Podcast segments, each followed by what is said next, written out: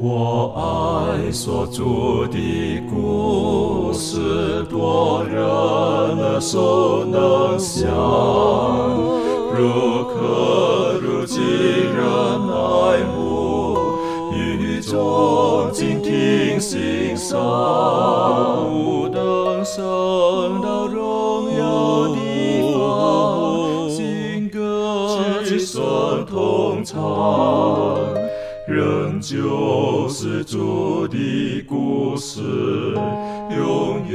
双将不忘。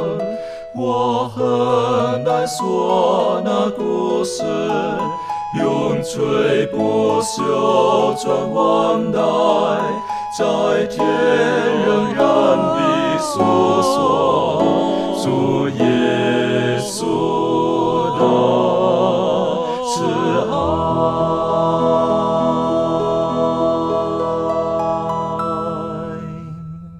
欢迎来到安息日学，跟我们领受来自天上的福气。那这一季呢，我们的学习，我们应当用什么样子的态度来研究、阅读上帝的话语？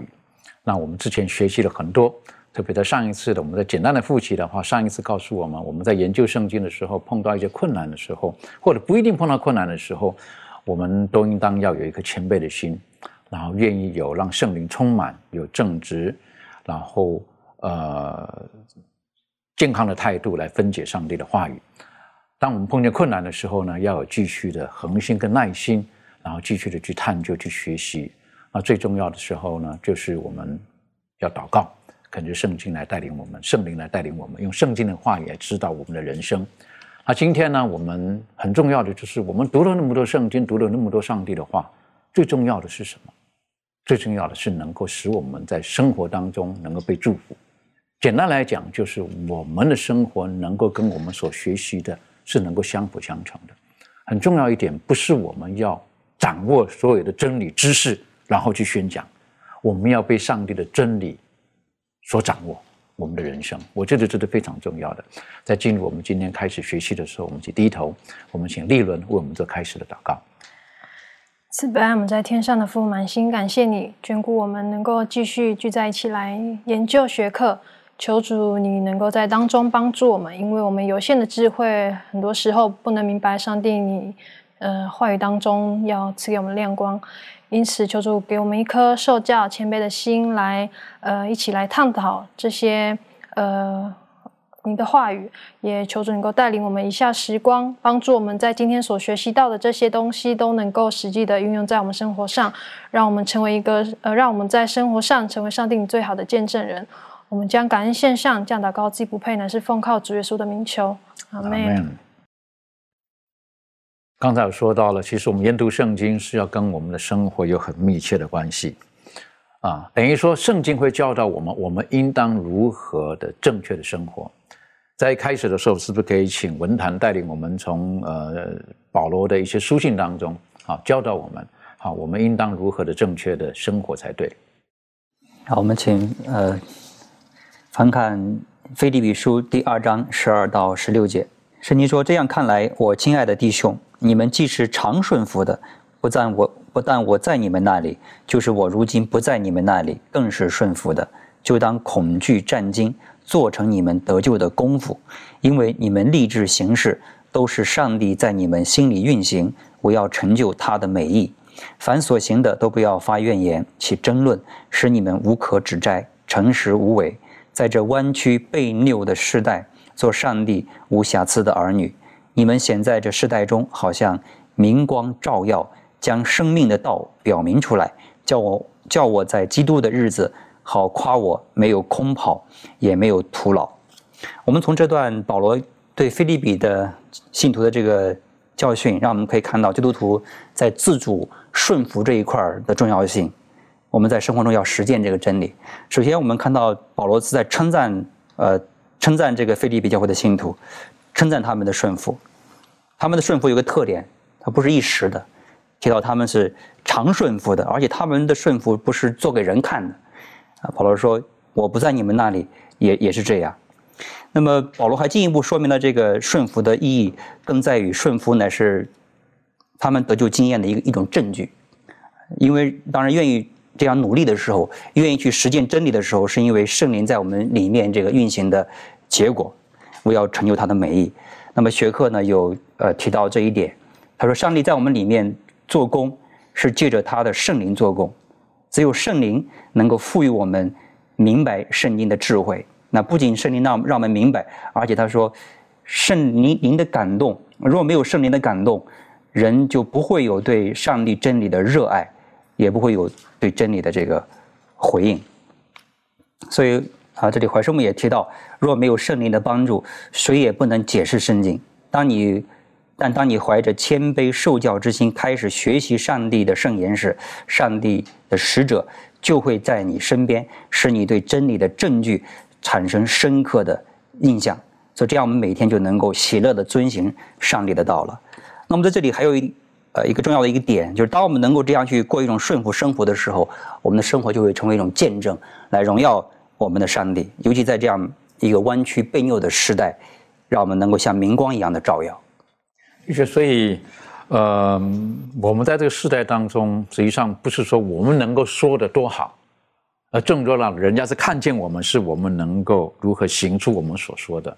所以刚刚提到的，如同明光照耀，在这黑暗背谬的时代当中，我是觉得这是很重要的。其实靠我们自己的力量是没有办法的。很谢谢文坛提醒我们，我们必须要每天让真理的圣灵来带领我们人都带领我们的生活。那说到这个真理的圣灵，我是很喜欢的，因为呃，耶稣基督他在应许给门徒的时候，他说：“我要求父父就另外赐给你们一个保惠师。”好，那这保惠师用英文的这个呃经文来解释的时候，英文的圣经他用的字眼我很喜欢哈，实际上也是同一个字，是叫做帮助者 （helper）。好，但是圣灵来了，他是来帮助我们的，他会帮助我们明白圣经的话语，他能够来帮助我们行出我们所学习到的。那这个帮助是多么重要呢？多么多么重要呢？如果我们把同样这个字。拿到旧约，我们之前研究过的创世纪的时候啊，这个非常重要是什么？当上帝看见亚当那人独居不好的时候，他说：“我要为他造个配偶来什么帮助他。”同样这个字，等于说我们跟圣灵的关系应当是非常密切的，非常密切的，让他能够在我们的生活当中时时刻刻的提醒我们，时时刻刻的让我们记得哈圣经当中的话语。是哪句话语？我是觉得这非常重要的。刚才的菲利比书呢，第二章第十六节，这里也很重要的是说，要将生命的道，然后来把它表明出来、显明出来。这个生命的道是是是非常宝贝的，好，是非常宝贝的。等于说，透过我们的生活，我们可以把上帝的道给活现出来。这方面，呃，杰庆有没有什么在补充分享的？好，那么这个生命的道如何能够在我们身上显明出来？那上帝的道，上帝的话，上帝的呃，包括耶稣基督，他是道成肉身，让我们看见了啊，我们幼然所看不见的上帝。那么我们如何能够表现出这个生命的道呢？也必然是靠着呃，借着我们的生活，借着我们的行事为人，把它能够彰显出来，让人呢。通过眼睛能够看到，耳朵能够听到，哈，那么也就是像呃《菲利比书》前面所讲到的，就是说呢，我们行事为人应当与基督的福音相称啊。你领受了什么福音？福音要在你身上发挥什么样的功效，造就你成为什么样的一个人？我们必须呢，要行事为人与基督的福音相称，也就是说呢，要结出福音的果子来。让福音的大能完全的占有你，完全的那个造化你，成为一个哎，像一个像耶稣一样道成肉身的那样的一个人哈。这样呢，别人呢就能够通过哎亲眼看见，能够看到一个生命之道，一个活化的这样的一个表现。那如何能够成为这样的人呢？就刚才所说的，不是靠着我们自己的能力，而是靠着圣灵在我们里面运行，就像。菲利比书二章十三节里面所说的，因为你们立志行事，都是上帝在你们心里运行，为要成就他的美意，是上帝借着圣灵在我们里面啊运行，来帮助我们，来改变我们，感动我们，哎，这样我们才能够行事为人与福音相称。我们知道啊。在这个耶稣曾经说过一个比喻，他说：“我是葡萄树，你们是枝子。枝子如何能够结果子呢？必须要与葡萄树呢常常连接，常在我里面，你们就多结果子。如果一离了我，你们就必枯干。那如何能够多结果子呢？他不是说渐渐断断续续的啊，今天在，明天不在，后天在，后天又不在呢？这样断断续续的，你看哪一个枝子可以？”经得起这样的一个折腾哈，那砍两次再放上，砍一次再放上，那就已经完了。而是说我们要持续的在基督里面，才能够持续的成长，持续的接触这个圣灵的果子来。这样呢，别人就看着我们呢，就是啊跟过耶稣的哈，就像耶稣所说的，哎，你们彼此相爱，别人就认出你们是我的门徒了。当我们这样做的时候呢，也能够是也也是将生命的道在我们身上。活现出来，的确哈，上帝的道是会带给我们生命的。这个是，这个是从旧约到新约当中，我们代代都晓得的。上帝的道不是死的，不是指这个理论而已，它会赐给我们生命的，它会带领我们到更丰的人生当中更丰富的生命的境界。所以我是觉得，呃，如果我们天天研读圣经，或从圣经的话语当中，我们可以得到祝福，那是世界上最大的祝福。我们再来看一看耶稣，哈。耶稣他是如何活在上帝的话当中？耶稣他是如何运用神神的话语，然后呢，来来面对他所有的一切的生活当中的难题啊，甚至魔鬼的挑战啊等等的这方面，小龙可以带领我们一起学习吗？好的，好。那么基督他在道成肉身来到世上之后，呃，我们大家都非常的熟悉他在。啊，公元二十七年，他受洗之后，呃，他开始了他的这个公开宣教的这个生活。那么，在这宣教之前，在拣选门徒之前呢，他去到这个旷野当中了，啊，四十日，他开始灵修默想，为他将来在世上的这个三年半的时间开始做规划、做计划。那么，在这是四十日当中呢，他就受到了啊很大的这个试探。那么，我们不妨打开圣经。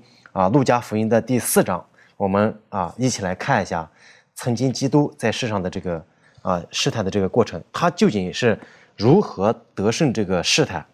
啊，我们来看一下圣经，在《路加福音》的四章啊，我还是为大家快速的读一下圣经啊，一到十二节。经上说，耶稣被圣灵充满，从约旦河回来，圣灵将他引到旷野，四十天受魔鬼的试探。那些日子没有吃什么，日子满了，他就饿了。魔鬼对他说：“你若是上帝的儿子，可以吩咐这块石头变成食物。”耶稣回答说：“经上记着说，人活着不是单靠食物，乃是靠上帝口里所出的一切话。”魔鬼又领他上了高山，霎时间把天下的万国都指给他看，对他说：“这一切权柄荣华，我都要给你。”因为这原是交付我的，我愿意给谁就给谁。你若在我面前下拜，这都要归你。耶稣说：“经上记着说，当拜主你的上帝，单要侍奉他。”魔鬼又领他到耶路撒冷去，叫他站在殿顶上，对他说：“你若是上帝的儿子，可以从这里跳下去，因为经上记着说，主要。”为你吩咐他的使者保护你，他们要用手托着你，免得你的脚碰在石头上。耶稣对他说：“经上说，不可试探主你的上帝。”魔鬼用完了各样的试探，就暂时离开耶稣。经文呢，我们就读到这里。啊，当我们啊读到这里的时候呢，我们可以说啊，这一章呢，真是一个。得胜的一个凯歌。那么，基督呢，曾经和魔鬼呢，啊，有一个这样的一个较量。魔鬼用这个啊肉体的这个情欲、眼目的情欲啊、今生的骄傲啊，他用这个像三把斧头一样来啊砍基督。但是呢，基督都借着圣经的话，每一次啊，当试探来的时候，他都用经上记着说了来得胜了。那么，这个我们可以看到，就是说，基督呢，他对圣经呢是非常的了解。他对这个上帝的圣言呢是非常熟悉的，那他为什么能够这么熟悉呢？那么我们要思想，就是说，基督他曾经呢和上帝共度的这个宝贵时光当中呢，是从这个时间里面呢学习得来的。那么这就给我们一个很好的榜样。那么基督他把啊圣经的话呢放在了这个心中，他是非常的熟悉，那么非常的了解。那么今天可能我们啊还没有达到这样的一个境界，所以呢我们继续要不断的去啊通读圣经，不断的更加的明白。那么如果说我们不能明白这个圣经的话，正如学科当中啊作者所提到的，就会被这个愚弄，因为魔鬼他也会引用圣经，他也是非常熟悉圣经的，但是只是他会错误的引用，然后让人呢去啊诱导人啊欺骗世人，所以呢我们啊一不谨慎不注意的话，就会陷入这个魔鬼的圈套和网络当中。这一个呢啊，我们透过基督给我们做的这个榜样，我们要向他啊学习，向基督学习什么呢？他。啊，曾经说过一句话，说为我做见证的呢，就是这圣经。啊，耶稣基督呢，他自己呢，他非常的愿意遵守圣经，啊，就是写下的这个上帝的圣言。那么他自己呢，都非常的啊，愿意这个啊，遵守这个圣经当中的这些教导。那么何况是我们的话，那岂不更应该去效法我们主的这个榜样啊，顺从这个圣经当中的这些教导，遵守圣经的话语吗？那么，在希伯来书的四章的十五节，啊，就给我们有一个这样的一个啊教导，说，因为我们的大祭司并非不能体恤我们的软弱，他也曾凡事受过试探，与我们一样，只是他没有犯罪。他借着上帝的话啊，借着圣灵的大能，借着祷告，他不光是得胜了自己的肉体，啊，他得胜了魔鬼，他得胜了这个世界。这是他给我们做的一个凡事呢，他做了一个非常美好的榜样。那么我们要不断的去默想，不断要去思想我们的主在世上他啊所经历的这一切，然后呢努力的去通读圣经啊，然后呢学习圣经，更加的熟悉圣经，然后正确的按照正义去分解圣经。那么这是啊非常非常重要的。所以我们可以看到耶稣基督他面对他开始传道工作的时候的。呃，试探的时候，他的这种中文翻译叫做“经上记者说了”，好，实际上原文并没有“经上”这两个字，好，只有记者说，啊，因为因为不用讲，他的时候就是从从从他所读的呃《生命记》啦，从他所读的圣经当中，呃，他就回答了这个魔鬼，是不是？应该是为什么？因为我的生活都是依照圣经的话而做的。那呃，后来耶稣基督在其他地方的时候，他也是有提到，而且他也提到不止，他是说是。呃，经上记得说，他甚至还有更著名的，他说先知律法书上面怎么说的，摩西的书上怎么说的等等的，然后回应他们，然后他还还挑战了他们说，你你读的是什么？哈，你念的是什么？这两个层面，哈，两个层面是不是？有的时候读可能他读的就是就是你就这样就这样子读了，是不是？念是代表说你你你你思考之后，你觉得这是什么意思？好，你是读过了，没有力量的。当你当你思考之后，就变成你的力量了。那那力量要做什么东西？实际上，这个世界的王，耶稣所说的，这世界的王，目到目前为止，暂时的，就是仇敌魔鬼，是不是？因为他从亚当夏娃的手中窃取了这个世界。那这个世界当中很多的事情，当我们面对的时候，特别是现在的是非大过是，啊，错误的大过正确的时候，那我们该怎么办？我们该怎么办？在这个时候。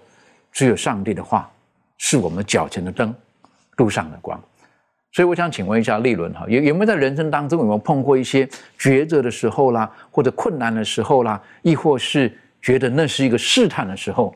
那上帝的话在这个过程当中跟你的关系如何？嗯，那其实就是我有在这样子的经验当中，就是透过想起圣经的经文，然后心里得到平安这些经验。那其实透过这些经验，就让我知道说。呃，很多时候我们我们想靠自己的时候，其实是不可能的，因为当我们用自己的想法，我们只会想到自己，那这就是撒魔鬼撒旦的这个计谋，就是让我们只想到自己。但是呢，呃。上帝呢，他是了解我们的，他就会透过他知道呃的方法来帮助我们来战胜我们的软弱，然后他会用各样的方式来帮助我去明白这个当中的意义，甚至在当中让我从中的可以直接去经历这样我的生命的这个变化。那其实透过这样子的经验呢，就让我知道说，上帝的话语就是我。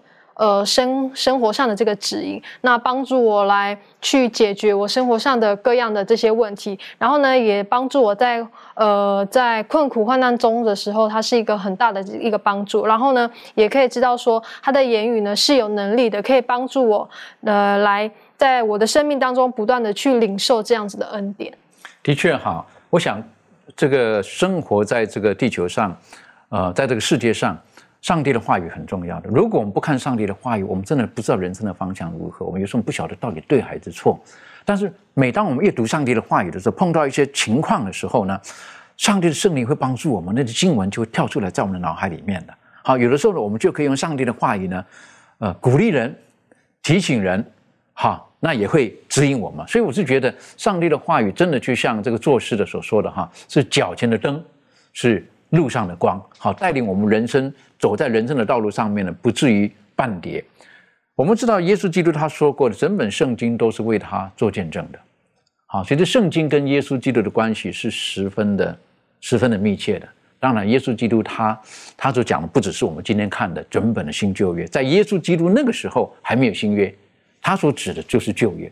旧约所讲的人说啊，那个。那个是旧约时代的，我们只看新约的耶稣。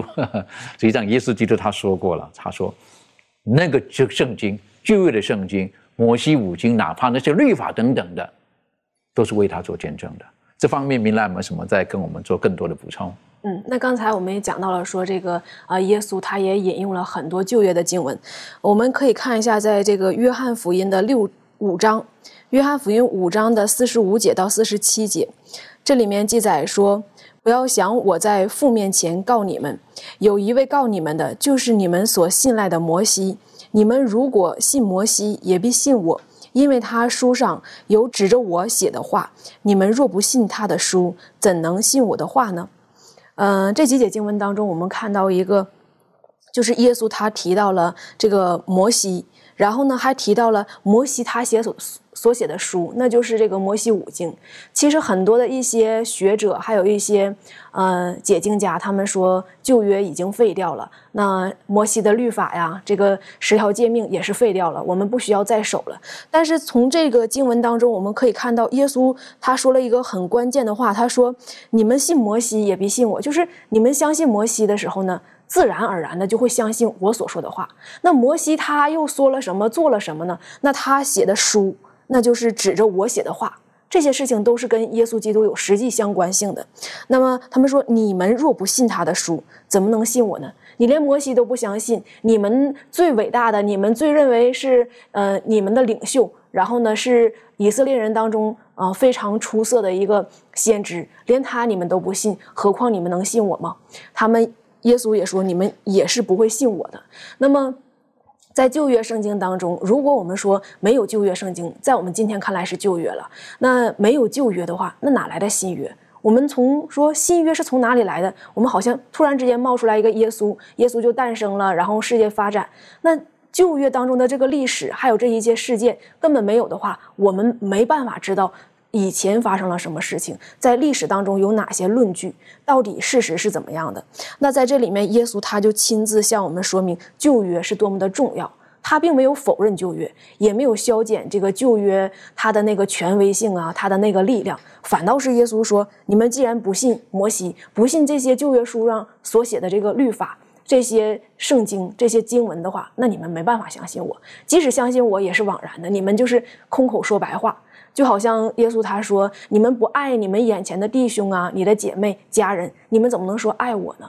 所以我们也可以看到，在这里面，耶稣他清楚向我们指明：人若不相信这样的话，就是消减圣经的权威。然后呢，同时耶稣他也告诉我们说：“莫想我来是要废掉律法和先知。”他说：“我来不是要废掉这一切，我来是要成全圣经当中的每一字、每一点、每一话都不会删减。”而要成全耶稣基督来呢，就是要成全圣经当中的旨意，也就是上帝的旨意。因为我们晓得圣经呢是上帝的话，也是上帝他的旨意在其中去运行。因此呢，今天我们不要觉得旧约废掉了，然后呢律法废掉了，上帝的话是过去的了，那些不要了。耶稣在釜山宝训当中就是亲自告诉我们说：“我来不是要废掉这一切，是要成全。”所以在他复临之前呢，他。基督再来的时候呢，这一切的话都要应验，都要成就。所以你刚刚讲到的都要成就，实际上耶稣提醒当时的研究圣经的人，当时他的门徒等等的，你们看呢，先知律法所讲的话是不是？你们觉得都没有用了吗？我废掉它吗？不是，在我身上都会成就。那特别提到的是摩西的那些律法，好，那摩西律法包括什么呢？当然包括道德律。道德律所指的就是上帝的本性，他的品格，那个是不能不容改变的，也不会被改变的，是不是？所以到后来也被解释啊等等的，那等于扭曲了、歪曲了上帝的他的品格。另外还有在遗文律法当中所预表的一切，那个就是预表将来有一位真正的羔羊要来到。所以约翰他都说了：“看呐，上帝的羔羊，出去是人罪孽的。”我就觉得对对我们而言，这是一个很重要的提醒。很重要的提醒，还有耶稣基督他在面对这些呃当时代的人在跟他们对话的时候呢，他也说了一些话，我就觉得也很有意思的哈，是不是？他说：“你们听见有人这么说，只是我告诉你们；你们听见有人这么说，只是我告诉你们。”这在马太福音第五章的福山宝训这一部分也是很宝贝的。为什么？因为当时人他们可能没有机会自己去在圣殿里面去读读圣经，可能他们不一定有有学这个，所以他们就听了。那听了呢？嗯，可能是。都没都没念错，但是听的不够全，所以他们听了字面的意思，然后呢，再加上只是当事人的解释，所以他说：“你们听见以牙还牙，是不是？以眼还眼，只是我告诉你们，要爱你的仇敌，为那逼迫你的人祷告，等等的。”那耶稣基督他来，他把圣经活出来之外，他也告诉你们：你们过去所读的、所念的，或你们所听见的，实际上我今天来了，我的证明给你，我所做的一切都是验证那些所写的。都是又真又活的，但是所以当时如果他们只是按照字面去理解的时候，我们就说到了，是不是？那那个是福气就失去了很多的福气了。耶稣来是告诉他们真正的整个律法、整个旧约当中的精神是什么。我一再的强调，如果我们在读圣经的时候，我们把上帝放到一边，只是看一个历史书或者文学著作的话，我们得不到里面的福气。如果我们把作者拿进来看的时候，那，那是福气，是是很丰满的，是丰丰满满的福气的，是不是？求主帮助我，让我们从圣经当中每一次打开圣经的时候，我们都可以得到很多的福气。当然，耶稣说到，摩西先知书上所写的关于我的话都会成就。那呃，那所指的当然就是旧约了。旧约我们之前学习过了，是不是？旧约呃，有有上帝的创造啦，对不对？那很遗憾呢，也有人人的堕落啦，等等啦，这是旧约圣经当中都写到这个事情，都是一件事实，我们就可以念念，变得好像我们把旧约圣经当成好像就是，呃，就是一个一个事实的发生而已，但实际上跟我们是有很密切的关系的。这方面，杰信有没有什么可以再补充分享的？其实我们所信仰的这个教义啊，包括新约和圣和这个旧约，其实所有的这个教义呢，在在旧约当中呢，基本上都可以再找到，包括你刚才所讲到这个创造啊，创造也是我们信仰的核心核心教义。那么在开篇的时候就。讲到了创世纪的时候呢，是上帝创造了天地哈。那么也讲到了人类的堕落，人类的本本性呢，都在这个旧约当中呢，给他写的很清楚啊。人类犯罪之后有哪一些本性表现出来呢？啊，比如说指责呀、恐惧呀、害怕呀、杀人呐、流血呀等等，这都是人类犯罪之后所呈现出来的这个本性。那我们在这个救赎的这个事情上啊，也可以看到了，比如说。啊，旧约当中所记载的这个羔羊被杀啊，到新约呢，恰好就应验了啊。这个，嗯，约翰说呢，看呐，上帝的羔羊。那么耶稣在十字架上呢，正好成就了这个旧约一切的献祭所预表的那这样的一个事情。那再比如说这个安息日啊，安息日的这个根基在哪里呢？哎，根基我们最初可以追溯到呢，就是创世的时候啊，上帝六日创造，七日安息，这是安息日的。呃，来源。那么在十诫的时候也出现在那个耶利米改革的时候呢，也不断的在写出来。到新约的时候呢，耶稣怎么说呢？耶稣说：“人子是安息日的主。”门徒呢也在遵守着安息圣日。再说呢，再比如说呢，啊，就是这个哎，新旧约的有这个单一礼书哈，但新约的时候呢有这个启示录书，正好呢他们被称为这个姐妹篇啊，一一对应的啊。单一礼书呢说两千三百日。那么启示录书呢说这个一载、二载、半载、一千两百六十天，哎，正好呢都是互相补助、互相对应的。那么在新约里面，单一理书说这个永远的福音，哎，这个永远的福音也说的是三天使的信息。那么这个永远的福音可以追溯到哪儿呢？最初就是创世纪的时候呢，这个福音呢开始啊传播出来，这也就是永远的福音的开始。那么我们在这里面就可以看到呢，其实呢，新约跟旧约它是一致的。这个旧约呢是新约的基础，而新约呢是旧约的一个扩充，使使这个真理呢在新约的时候呢，把这个旧约的真理呢，慢慢的哎更加详细的给它阐明出来，让我们能够看得更加的清楚，使我们也能够看到新旧约的一致性。在其实我们现在在很多基督教界当中，我们看到很多教会当中他们所持守的信仰的教义啦、真理啦、原则啊。其实，在在不是在呃这个新约圣经、旧约圣经当中，几乎应该是全部都可以找得到的。很谢谢刚才杰森所提的一些，我我脑袋里面有想到了，例如说，呃，现在我们所提到很重要的，我我们在基督教当中，我们觉得那是不能被撼动的家庭，是不是？家庭这个是是是圣经当中很重要的一个信息，也是一个真理，在这个里面，一男一女的结合，这个就是一个家庭的价值。那为什么有家庭等等的？我觉得这个是上帝的祝福在这里面。还有，在聚会圣经当中也提醒我们也很重要的一个信息：健康也很重要，对不对？有人认为不重要，是不重要吗？谁不要健康？你举手，每一个人都要健康的，对不对？是不是？那聚会圣经有没有很清楚的告诉我们，对不对？应当如何的吃，应当如何的什么？哪些才是？重要的，例如说我们在之前学习的单一理书的时候也学习过的，对不对？他们向上帝要，他们向当时的不是像像像太监要求恢复，我是这么解释的啊，他们要求就是蔬菜了、水果了，实际上他们是要求到他们的饮食可以恢复到上帝最初在伊甸园给人的饮食。他们其实那很清楚的，那上帝给人的饮食只有一个，就是希望人健康。在圣经当中，在旧约圣经当中，有人就讲到好像是属于耶和华的，哈，然后到四福音呢是耶稣的，然后呢之后呢才是圣灵的。其实，在旧约圣经当中，三一真神的概念呢，其实也是很清楚的。我们每一个人都可以从中都可以学习到的。其实还有还有很多哈，都是所需要的。例如说，摩西的律法当中，我们说有道德律法，有疑问律法，所指的是耶稣基督那个羔羊。其实还有。呃，还有什么法？我们刚刚提到有卫生法，对不对？还有什么法？还有民法啊，民法是人与人的相处。可是到耶稣基督时代的时候，他又把它更扩充了。因为当时来讲，可能是是是是因为他们刚刚从埃及出来。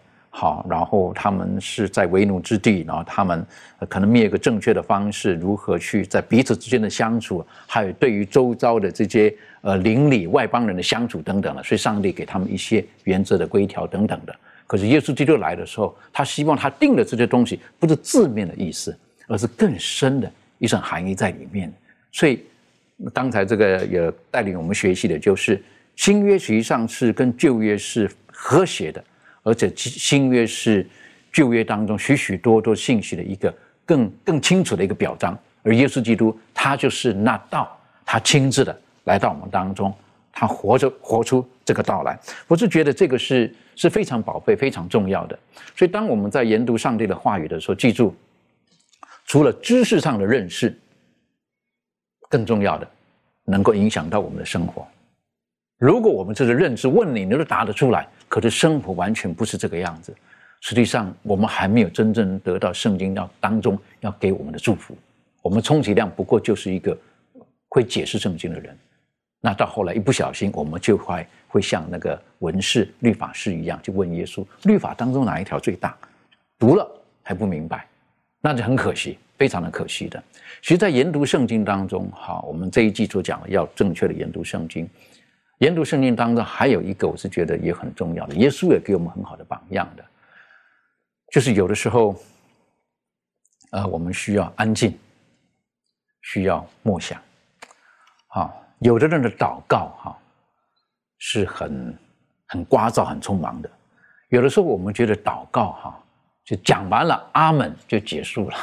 好，那我们就要学习耶稣基督他是如何的彻夜祷告。实际上，祷告把它的更扩大的一个延伸，是一个呃静默跟神独处的这个时间。我是觉得这个是很重要的。当我们用烦乱的心在看上帝的话的时候，我们很难得到祝福。当我们心情烦乱了，我们看上帝的话变成只是一个公式的时候，那我们很难得到祝福。好，比如说时间到了，啊，读经，好，读一读，读完了，哈。满脑袋还在想着今天不快乐的事情啊，等等的，我们很难从中可以得到祝福的。如果我们不能够把我们的心跟上帝的话、跟圣灵完全的调和在一起的时候，那如果这只是我们的一个例行公事，哈，那没有意思。当然，原谅我这么讲哈，有的俗话的讲了，是不是？我们只是个小和尚，是不是？那有一句话就这么说了，叫做“小和尚念经叫什么？有口无心”。哈，我们不是任何的鄙视任何的宗教，而是提醒我们自己。当我们在研读上帝话语的时候，要把心带到这个里面，然后那个安静的心也是很重要的。这方面，呃文泰有没有什么可以再补充分享的？好的，呃，在这一点诗诗篇有很多这样的教训，我们不妨来看几节。这里在诗篇三十七篇第七节，圣经说：“你当默然倚靠耶和华，耐心等候他，不要因那道路通达的和那恶谋成就的心怀不平。”然后诗篇四十六篇第十节，你们要休息，要知道我是上帝，我必在外邦中被尊崇，在遍地上也被尊崇。呃，还有在六十二篇第一节，我的心默默无语，专等候上帝，我的救恩是从他而来，唯独他是我的磐石，我的拯救，他是我的高台，我必不很动摇，我的心呐，你当默默无声。专等候上帝，因为我的盼望是从他而来。我们读完之后，我们会看到圣经的作者他们所具有的这种状态，是今天我们越来越缺乏的一种属灵经验，就是能够在上帝面前那种安静、专一。今天好像基督徒，我们说世人忙碌，我们基督徒也很忙碌，好像做不完的事情，好像有解决不了的问题，甚至常听信徒说没有时间祷告，甚至没有时间读圣经。但实际上，有时候我们去探访的时候，发现其实可能我们的状态并没有那么忙。那什么原因导致我们有有这种感觉、这种状态？很多时候我们祭祀安息日到教会，可能人在这里，有人常有人说心不在这里。那究竟是什么原因呢？为什么这个圣经的作者他们能够有这样的一种美好的经验？那么这里学课，我想给了我们一个非常好的一个说明。他说：如果你爱一个人，你就会爱上与他独处的时光。我非常认同这一点啊，呃，作为恋人之间，或者哪怕这个父母和子女之间，在在尤其小孩小的时候，他会依恋父母，父母也会时刻不会忘记自己的呃孩子。那么反过来说这句话，那如果你不爱一个人的话，那么即使你有大把的时间，可能也不会想着去与他呃单独去相处。所以从这里我们就能够想象到，圣经的作者他们为什么能够有这种与主的这种亲密的程度。是因为他们，呃，真的是与上帝这种实际的这种爱的关系。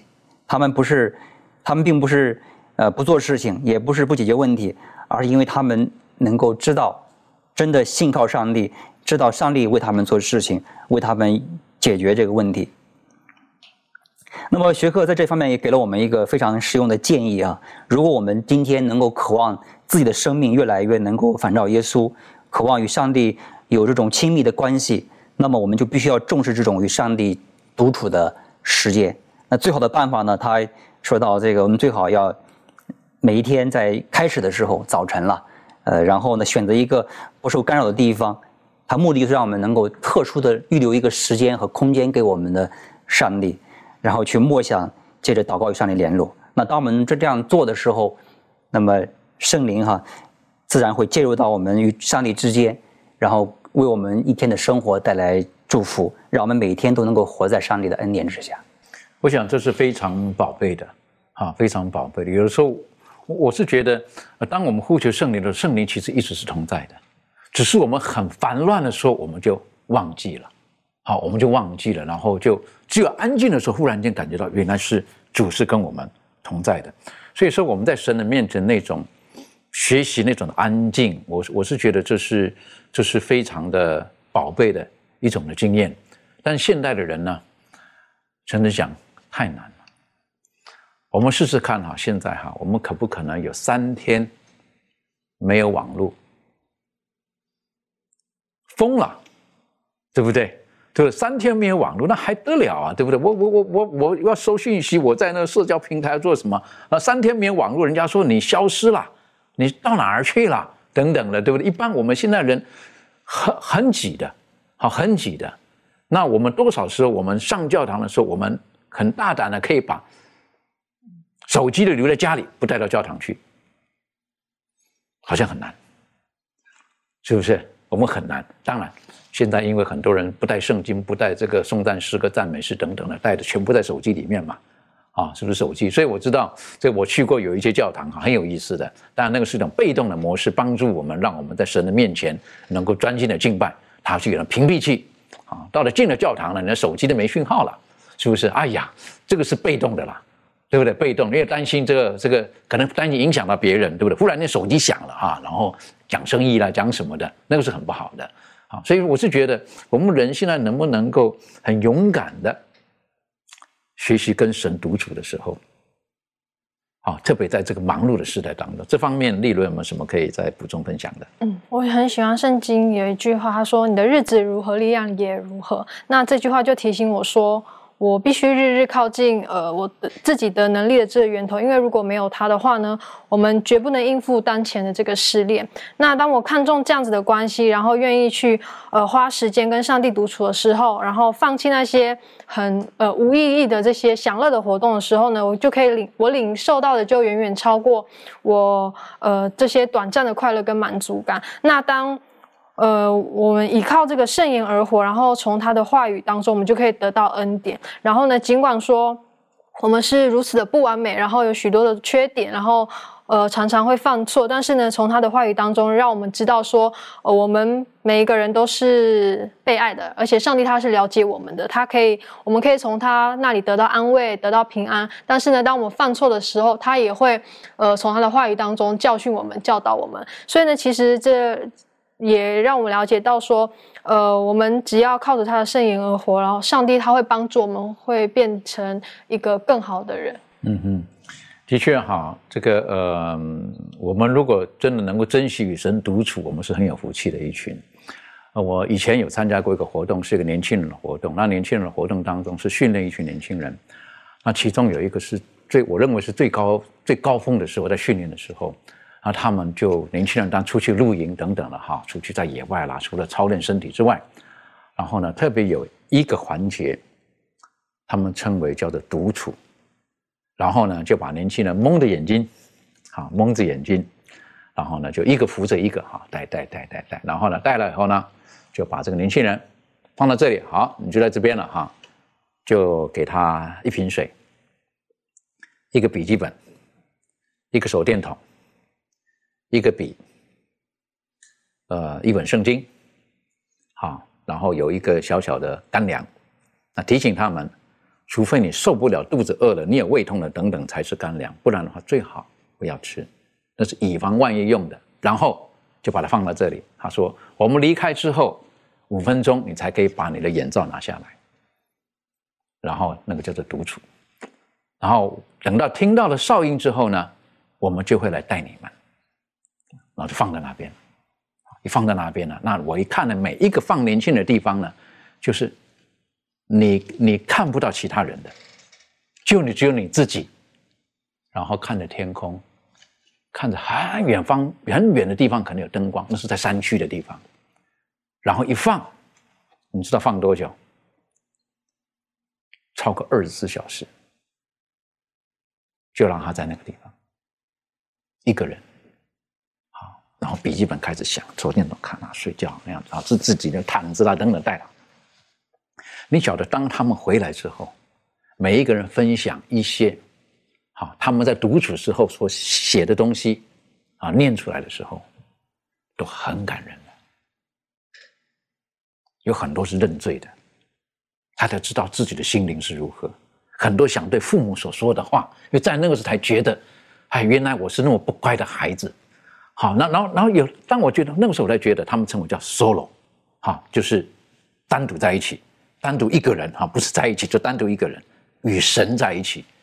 哎呀，那是个对年轻人而言，那是一个很美好的经验。同样，今天我们也需要这样的经验。我们研读上帝的话有很多的方式，但是很重要，还有一个从小我们教导孩子的，我们不单单研读，很重要的要把上帝的话放在我们的心里面。那我们简单来讲，叫做背诵，这是很重要的。好，背诵很重要的。我将你的话藏在心里，免得我得罪你。这方面，小龙有没有什么可以分享的？好的，主持人。呃，正如诗篇一百一十九篇，刚才主持人谈到这句话啊，就是我将你的话藏在心里，免得我得罪你。那么在诗篇的四十篇的八节呢，也谈到说，我的上帝啊，我乐意照你的旨意行，你的律法在我心里。那么把这个上帝的话存在我们的心中，可以给我们的生活呢带来很大的很多方面的这个好处。那么圣经经常呢也强调说啊，上帝的话呢，它是啊句句带着能力的，因为他的这种他的话呢有创造的能力，他的话呢能够有更新我们生命的能力，因为他的话就是灵啊，就是生命，并且呢，他的这个话呢有医治的大能，它可以给我们增加信心，可以增加力量，也可以给我们智慧啊，可以给我们悟性，也可以安慰我们的心。这都是他的这个话语的这些好处，啊，在学科当中呢，还谈到说，我们背诵他的话呢，能够让我们在日常生活当中呢，啊，鲜活起来，可以给我们带来平安和喜乐，啊，帮助我们敬拜上帝，啊，过那种啊敬虔的生活，这都是上帝的话语啊，给我们能够带来的这个好处。那么圣经呢，就是以这样的一种方式啊，直接影响我们的思想，决定。啊，以及我们的这个价值和行为，这个呃，他的这个话存在我们心中的时候，我们的生命呢就会慢慢的不断的改变，啊，这是一种啊，我们就是潜移默化的一种能力啊，在我们的人心当中，让一个曾经啊喜爱罪恶的一个人呢，逐渐的最后变成了一个愿意去接受主，愿意去啊和主建立一个圣洁美好的这种关系，不断的走向成圣的这样的一种人生。啊，这是一种多么奇妙的一种啊一种力量。那么，所以可见这个背诵上帝的话语，把他的圣经呢放在我们的心中呢，是何等的这个重要。那么，无论是我们在生活当中传福音的时候也好，那么在讲道的时候也好，特别是在写作的时候也好，当这个话语在我们的心中的时候呢，我们会想起来的时候呢，就能够给我们带来很多的这个灵感和帮助。那么在学科当中呢，特别的鼓励我们说。我们背诵圣经的时候呢，要逐字逐句的背诵圣经，啊，那么这样的话能够帮助我们，可以远离欺骗啊和那些错误的解释啊，遇到这些错误的这些谬道的时候呢，它就是一种啊一一道有力的这个保障，啊，那么我们可以还可以在学科当中可以看到，就是说我们人可以引用那些牢记于心的圣经章节，当那些诱惑和试探出现的时候呢，就能够。啊，成为一股巨大的力量，能够帮助我们正确的前行。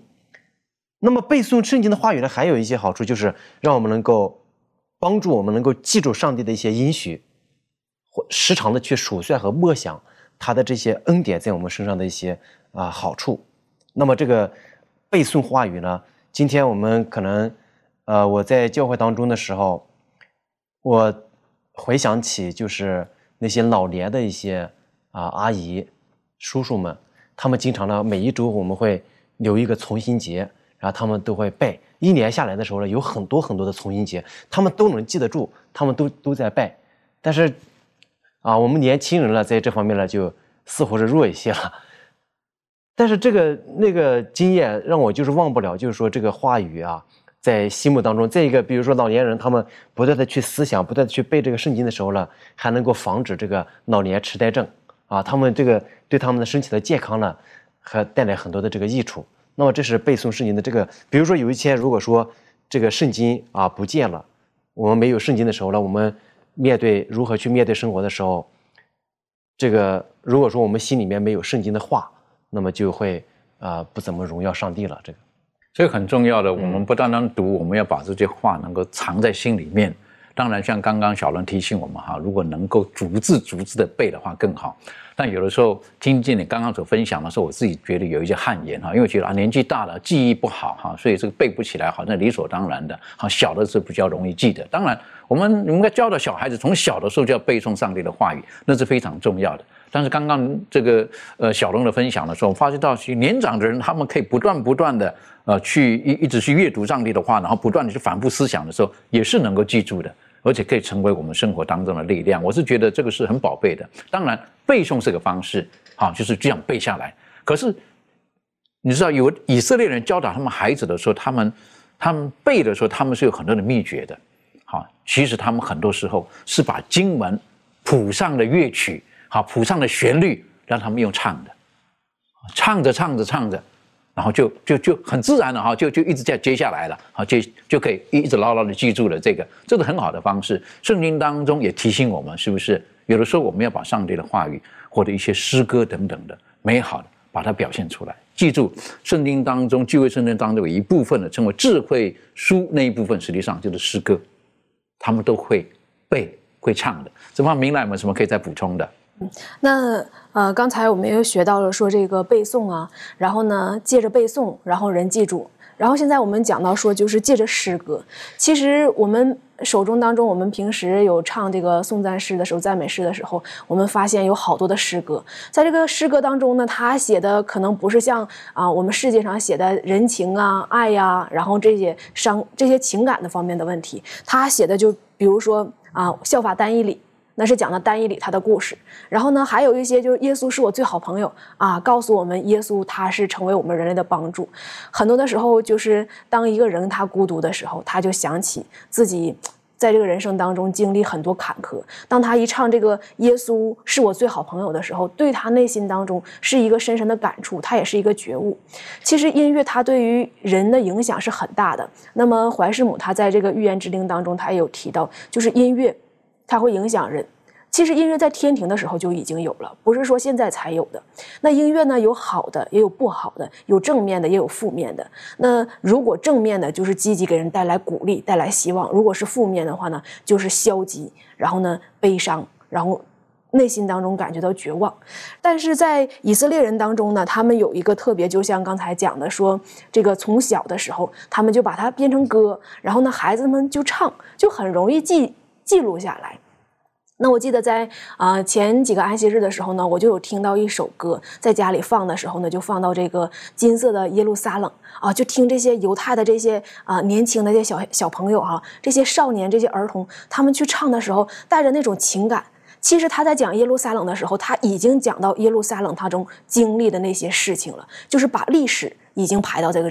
在这个歌曲当中，还有他们，比如说在这个摩西的歌当中，他们也经历了。自己以色列人他们经历的那些事情，然后呢，他把它写成歌，这个对于他们内心当中在唱的时候是很大的感触的。所以今天对于我们来说呢，我们今天去唱歌的时候，那可能成为我们人生当中的一个力量。我就记得听着呃一些前辈、一些长辈他们讲说，在他们人生当中经历传道的时候，他们遇到。这个赶鬼啊，遇到这些被邪灵捆绑的人的时候，他们唱“耶稣是我们的力量”，唱着唱的时候就越唱越有劲，越唱越有劲。然后呢，就感觉发现这个人他被邪灵捆绑的时候，他内心当中就。很恐惧，很害怕。如果你不唱的时候呢，哎，他就呃张牙舞爪；然后你一唱的时候，他就安静，他也害怕，他也颤抖。所以看到这个歌曲带给人的力量是非常大的啊。我们平时的时候呢，要多去唱这些歌，然后呢，让我们内心当中记住上帝的话语，而且上帝借着这些歌曲也能够成为我们生命当中、信仰当中失落的时候呢一个帮助。的确，哈，这有很多的歌曲是很动人的，特别有些歌曲是。以圣经为基础而写出来的，好，例如说，我将你的话语藏在心里面，对我得罪你，好，我是觉得这个是也也也很美的。有还有一首歌也是告诉我们，是不是我何等爱慕你的律法，好，也是很好的。那最近呢，呃，有一个这个呃合唱的团体呢，他们也有一首歌，我觉得很好的，啊，八福。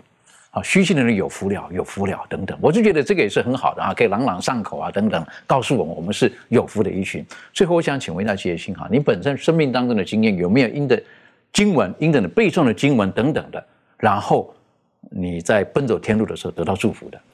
当然有了，在自己的信仰经历当中呢，嗯，有一些经文确实在遇到困难或者是伤心、失落的时候呢，它会给我很大的帮助。当我想到这个圣经里面说到了，他说耶和华以永远的爱爱你，因此他以慈爱吸引你。哎，这个时候呢，心里面就很默然的这个感动。当那个自己犯罪的时候呢，啊，来到上帝面前啊，又不敢来到上帝面前呢，哎，圣经也有经文给我们。比如说，这个浪子回到家里面，父亲如何的去对待他这一幕的情景呢？会在脑子里显现出来。完了，新约呢，约翰福音这个约翰一书一章九节也说：“我们若认自己的罪，上帝是信实的，是公义的，必要赦免你的罪，洗净你一切的不义。”这样宝贵的应许呢，也非常的鼓励鼓励我的内心。包括呢，耶稣也说：“凡劳苦担重担的。”可以到我这里来，我就使你们得安息。当那个面对未来、面对经济、面对工作的时候呢，又想起来了，你们不要忧虑。你们看天空的麻雀，也不种也不收，上帝上口养且它，养养活着它。所以这些经文呢，真的是在我们行走天路的时候呢，是我们一个非常可靠的一个保证，来鼓励我们、安慰我们、引导着我们。的确，各位亲爱的弟兄姐妹，我们在这一集当中，我们学习到的上帝的话语。对我们奔走天路是有莫大的帮助。上帝的话语有些部分，也许我们觉得是困难，不容易马上能够明白。但是我们肯定圣灵真理的圣灵教导我们，上帝本于他的本性，他会在我们的生命当中会揭开来他话语当中的奇妙，然后可以照亮我们人生的路。像刚才最后我们所提到的，我们牢记上帝的话语，在我们生命当中碰见困难的时候，我们会晓得如何去面对。可以给我们很多的力量，给我们很多的鼓励，就是帮助我们，让我们不单单的研究他的话语，我们更可以靠着圣灵的力量，把他的话语活出来。愿上帝帮助我们，我们一起低头，我们做个祷告。阿巴父，我们很谢谢您，今天我们呃这一次的学习，我们可以了解到你的话语赐给我们，实际上就是要赐给我们生命，因为这个圣经就是给耶稣基督做见证的。所以，当我们每次翻看你话语的时候，我们就知道，我们是跟耶稣基督同行的。而每次我们在背诵、分享你的话语的时候，我们晓得，我们就是将耶稣基督分享给那些需要的人。主啊，帮助我，帮助我们每一位。当我们在人生的道路当中，特别是在低潮的时候，在逆境的时候，我们可以从你的话语当中得到特别的鼓励跟安慰，也帮助我们，让我们用不同的方式，使我们。能够关心我们周遭的人，也鼓励他们研读上帝的话语，特别是我们在教会当中、在家庭当中幼小的那些主啊，愿你帮助我们，让我们用正确的真理、信息、圣经的话语教导他们，使他们到老也不偏离。谢谢主爱我们，祷告着奉靠耶稣基督的名求，阿门。